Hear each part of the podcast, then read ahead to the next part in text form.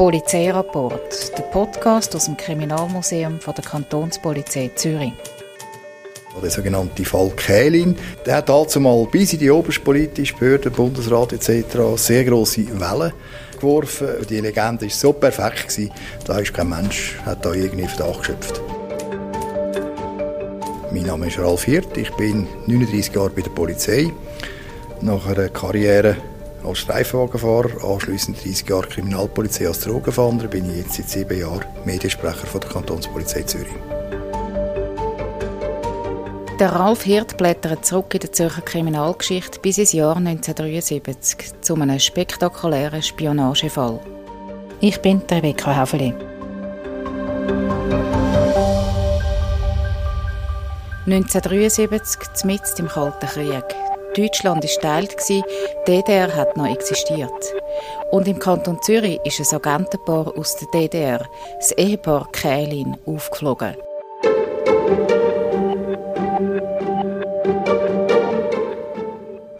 Spionage geht es damals wie auch heute immer darum, man will sich einen Wissensvorteil verschaffen, man muss wissen, was die Gegenseite will. Das kann politisch sein, das kann militärisch sein, das kann wirtschaftlich sein. Und ich sage es die Herr und Frau Kählin, bis sie aufgeflogen sind, die haben den Auftrag gehabt, auf allen drei Gebieten Informationen zu beschaffen für die damalige DDR.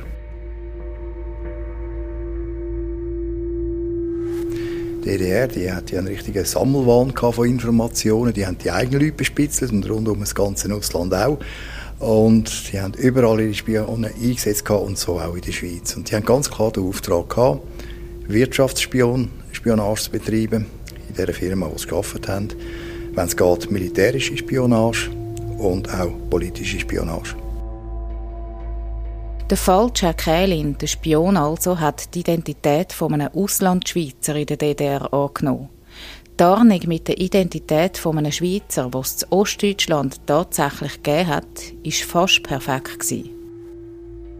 Der richtige Herr Kählin, der, hat, der ist schon in der DDR auf die Welt gekommen und hat dort als Bergmann in einer Kohlegrube geschafft. Der war gar nicht in der Schweiz gewesen, aber weil er Auslandschweizer war, hat er natürlich Schweizer Ausweis gehabt. Er ist bei uns als Schweizer geführt worden in den Archiv und wo man dann, wo der Hans Kählin, also der falsche Herr Kählin in die Schweiz kam, hat man einfach sämtliche Ausweispapiere und sämtliche Zeugnisse und den ganzen Lebenslauf hat man ihm angedichtet und so ist das nie aufgefallen, dass er nicht der Kählin ist. Alle haben gemeint, es sei der Kählin, der eigentlich in der DDR auf die Welt gekommen ist und dort gelebt und geschafft hat und jetzt eigentlich zurück in sein Heimatland kommt. Der falsche Hans Kählin ist mit seiner deutschen Frau als Agentenpaar aus der DDR in die Schweiz gekommen. Sie haben beide eine Stelle beim Winterthurer Sulzer Konzern angenommen. Niemand hat geahnt, dass sie vorher eine umfangreiche Spionageausbildung absolviert haben. Über ein Jahr lang sind die geschult worden in der DDR selber. Da haben sie Verschiedenes müssen lernen, fotografieren, so simpel wie das tönt. Früher sind da die Fotoapparate noch nicht vollautomatisch gewesen. Man hat wirklich müssen lernen fotografieren, dass ein gescheites Bild rausgekommen ist. Sie haben müssen lernen funken, sie haben müssen lernen äh, Mitteilungen chiffrieren, mit äh, Zahlencodes zum Beispiel. Sie haben aber müssen lernen chiffrierte äh, Mitteilungen defrischieren. Sie haben müssen lernen, wie man kann verdeckt schreiben kann. Auf, auf ein ganz spezielles Papier können sie schreiben. Sie können aber nicht lesen, was sie geschrieben haben. Das können sie dann mit Chemikalien wieder sichtbar machen. Das haben sie müssen lernen.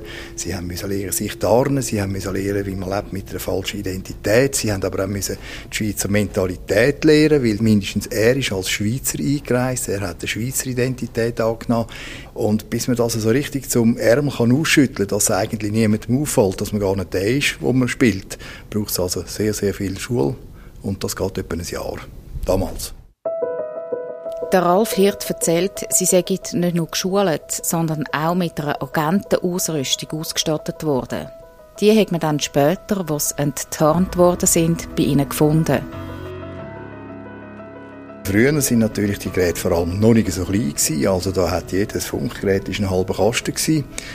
Die haben Funkgeräte bekommen zum Beispiel und die haben sie können offen in der Wohnung stehen lassen. Das wäre einem Besuch aufgefallen. Das haben sie in einer Kommode, speziell angefertigte Kommode, ist im Fußteil die ganze Funkanlage versteckt gewesen. Und via diese Funkanlage haben sie eigentlich täglich verschlüsselte Nachrichten in die DDR geschickt und dort mitteilt, was sie jetzt in den Neues herausgefunden haben. Sie haben Informationen aber nicht nur in Form von chiffrierten Rapporten geliefert, sondern auch physische Nachrichten übermittelt. Also Schriftstücke, die an die Zentrale in der DDR gegangen sind.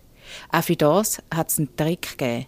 Das waren nur Zahlencode. Die mussten sie codieren und der Schlüssel für den Gegencode, der, natürlich, der ist in der DDR, das hat man dort codieren Und dass man die verschlüsselte Nachrichten, die, die physischen Nachrichten auf Papier können schicken die hat man müssen auch verstecken. Also die Familie Kählin hat sich nie mit einem anderen Spion in der Schweiz getroffen.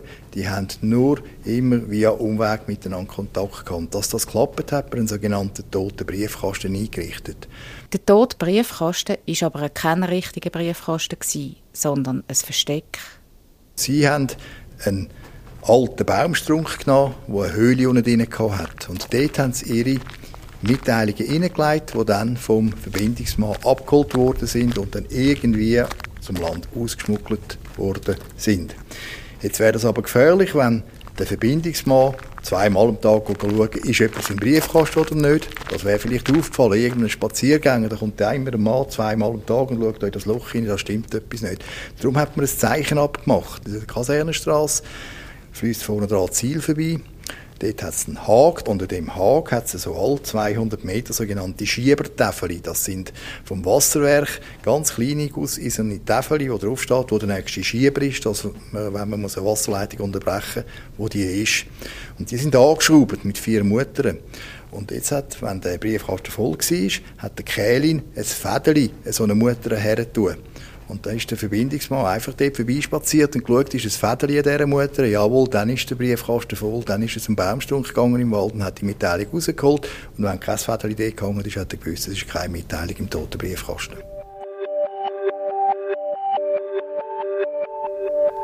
Der Falsch Hans Kählin und seine Frau Ursula haben sechs Jahre lang das Leben von einem bünzligen Ehepaar geführt. Gewohnt haben sie in einer Blockwohnung zu Fretiken.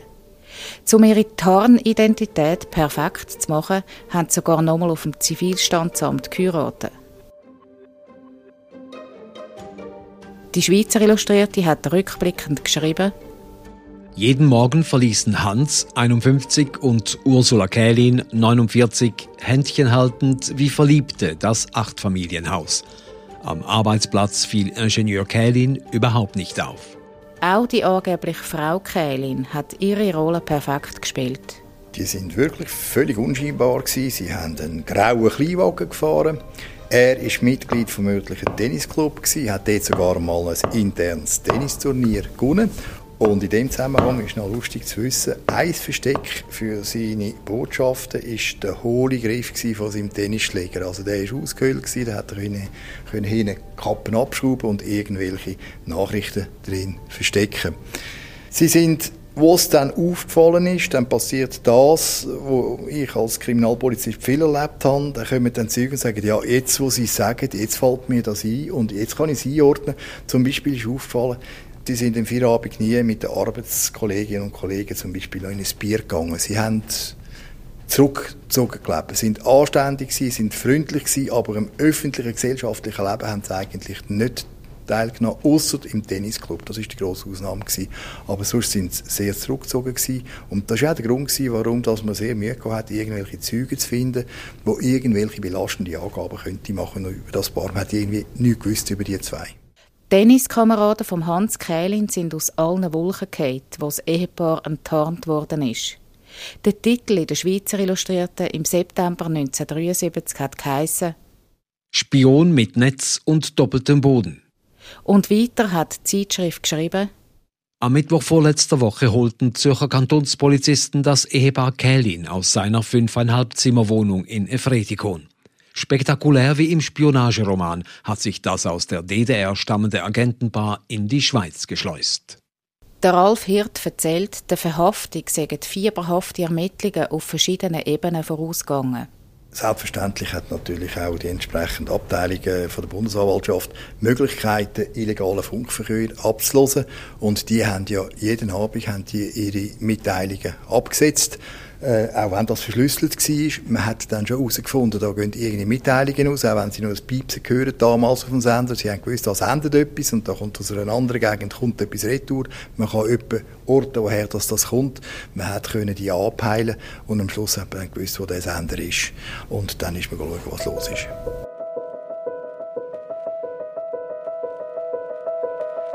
Die zwei DDR-Agenten mussten ihre richtigen Identitäten offenlegen.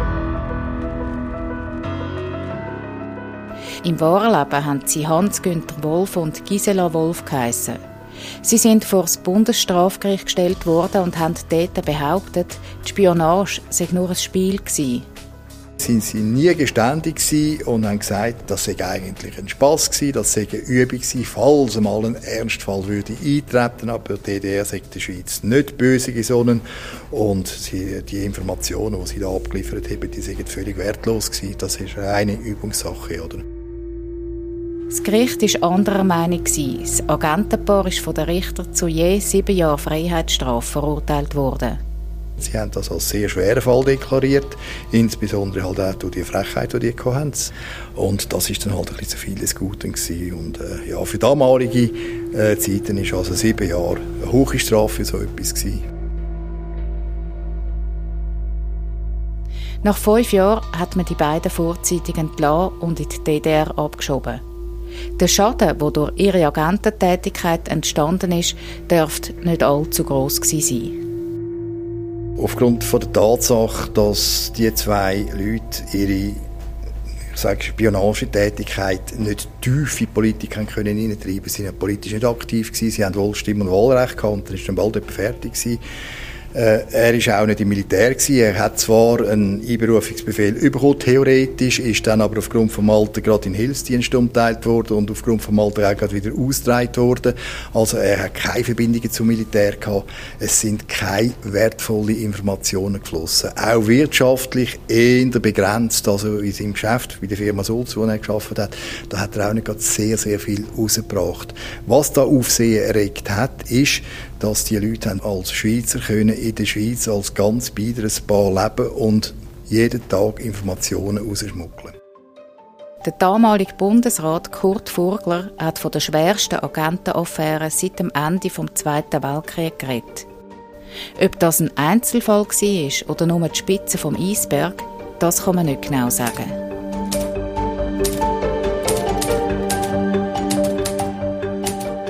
Polizeirapport, der Podcast aus dem Kriminalmuseum von der Kantonspolizei Zürich.